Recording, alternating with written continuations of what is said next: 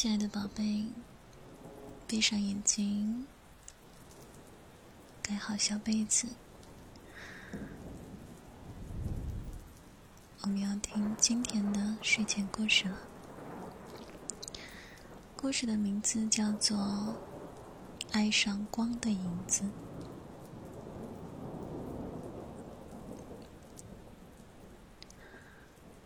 光第一次看到影子的时候。以为那是自己的尾巴，它去哪里，影子就去哪里，有趣极了。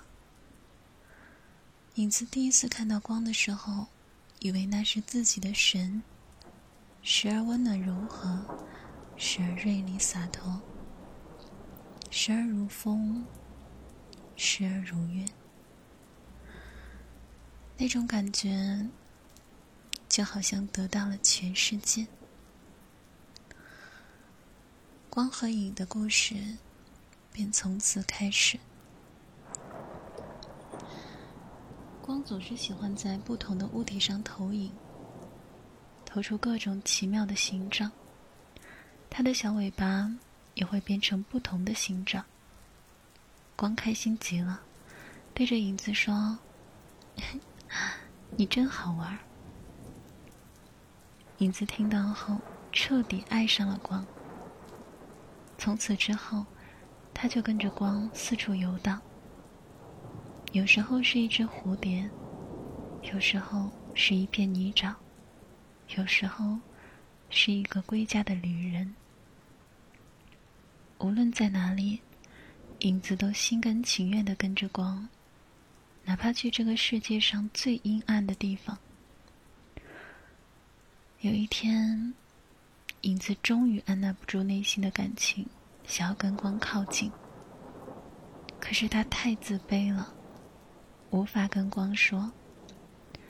他先找到一棵树，想请求树的帮助。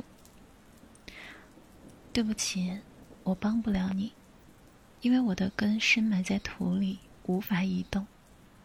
或许你可以找风先生。于是，他找到风先生。哎，我虽然可以移动，但也要借助实体。或许你可以找蝴蝶小姐。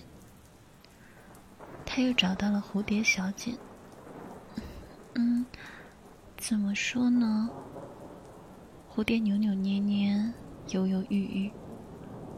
说实话，这很难，因为我不会飞那么高。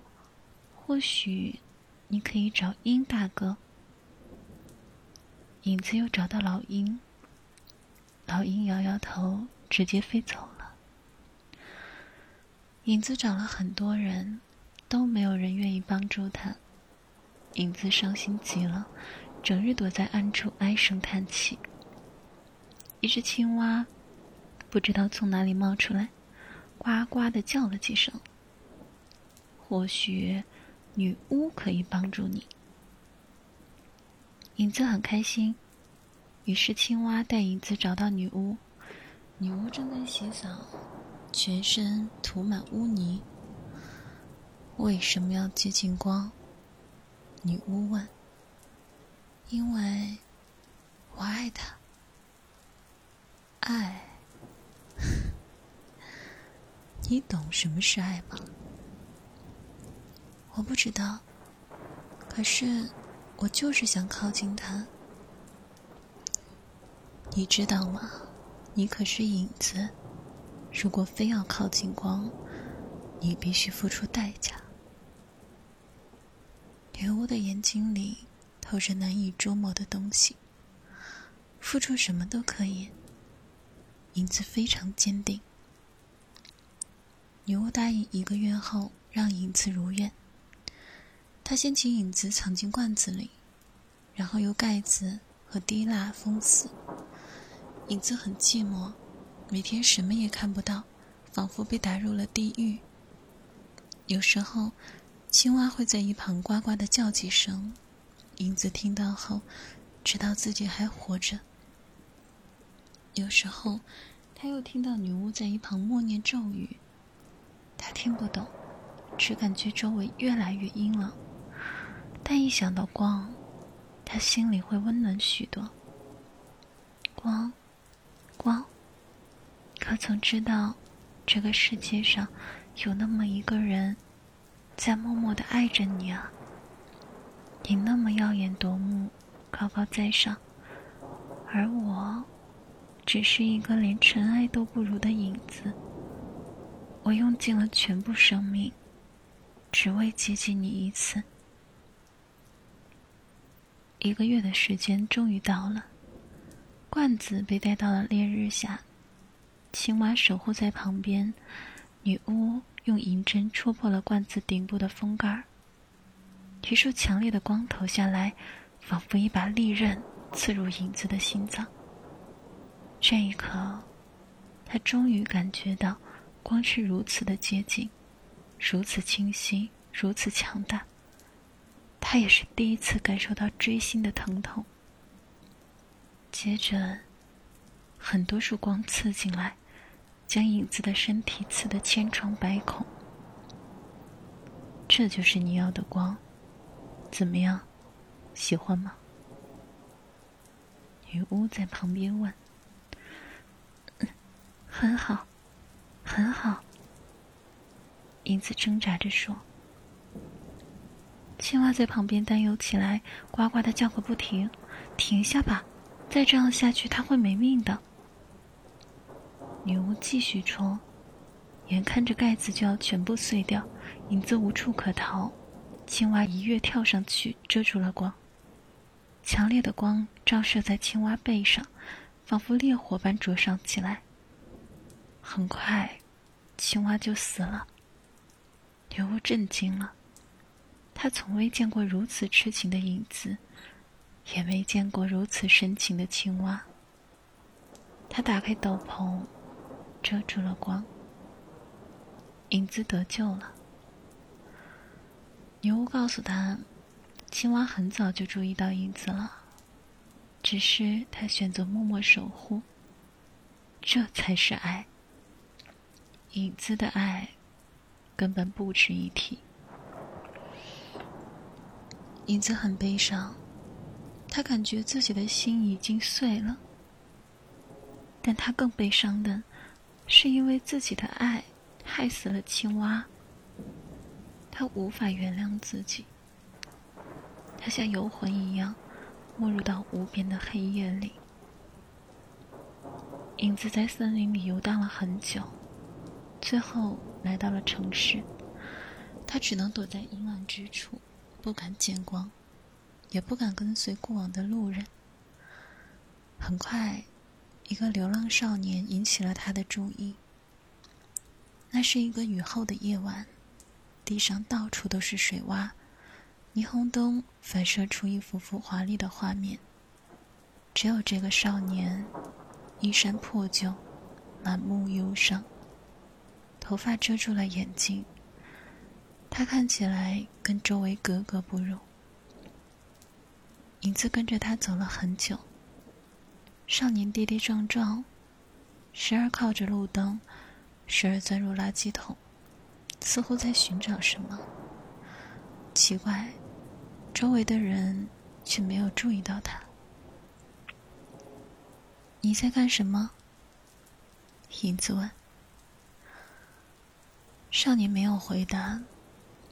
继续走着，从华丽的橱窗拐入偏僻的小道，最后，他没入到黑暗中。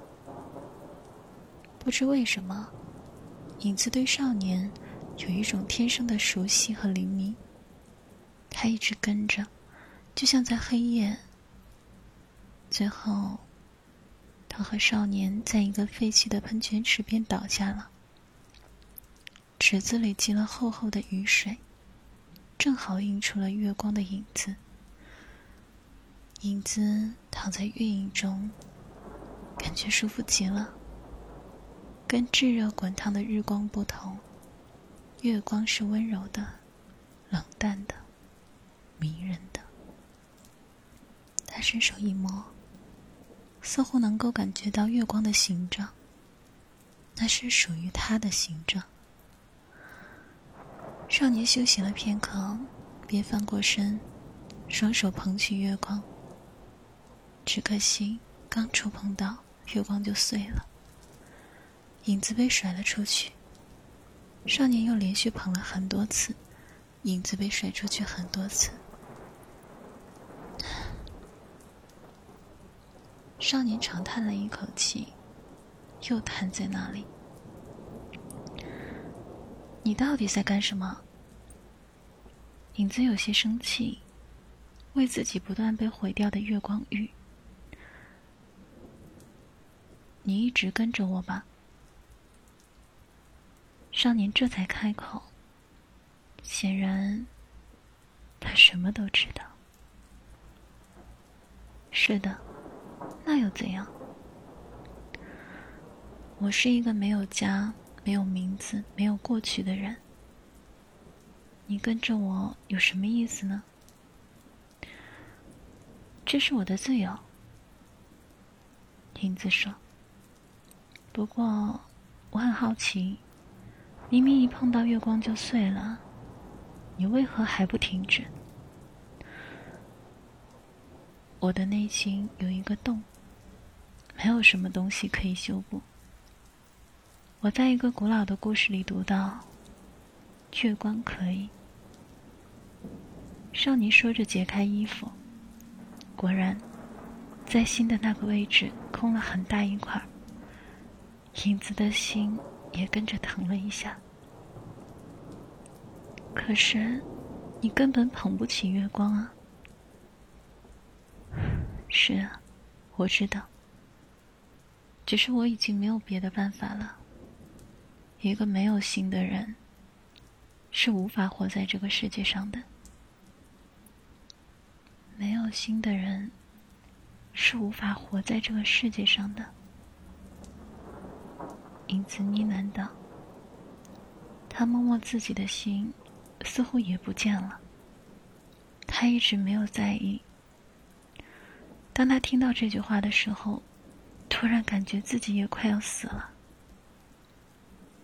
本来，我还想在垃圾桶里找找。少年继续说：“很多人把心丢在了垃圾桶，可惜，不是残缺就是腐烂，没有能用的。如今，我只能躺在这里等死了。”少年说完，闭上眼睛，似乎已经做好了准备。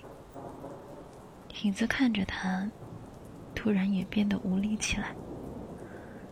如果能跟一个少年一起死在这里，或许也是一件美好的事。但是死之前，他想把自己的故事讲给少年听。他缓慢的讲着：“头顶上，水池里，今夜的月亮真是美啊。”你真傻，没想到你差点为爱而死。少年竟然认真的听完了。这世界上这样的人已经不多了，所以，值得吗？这个问题你应该问自己。影子说：“你值得，我就值得。”其实，我曾经也是一个追光的人。虽然表面上还是少年样，其实心已经很老很老了。有一天早晨醒来，我正要穿衣服，就发现心这里空了一块我吓了一跳，心想大概没多久可以活了。没想到浑浑噩噩还坚持了这么久，大概。就是为了跟你相遇吧。少年笑了起来，影子也笑了。既然如此，我们何不再试一次？一起抱一次月光，可好？好啊。少年点点头，撩起额前的长发，似乎想让影子记住他。又或者是在告别。影子发现少年的眼睛里其实还有光，只不过那光很微弱，似乎随时会散去。影子纵身一跃，跳入池中。这一次，他用尽所有的力量和爱，紧紧抱住月光。当少年再次捧起月光时，奇迹竟然发生了。一面如丝绸般柔滑的微光，跟着他的手浮了起来。少年惊喜的靠近他，靠近他，然后。一个呼吸的瞬间，他滑入到少年的胸口中。第二天早晨醒来的时候，少年感觉好像换了一个人，内心充满了力量。他模模糊糊记得自己好像做了一个梦，梦里有可以捧起的月光。当他看见自己的影子时，心脏的位置，似乎有什么在隐隐的闪烁。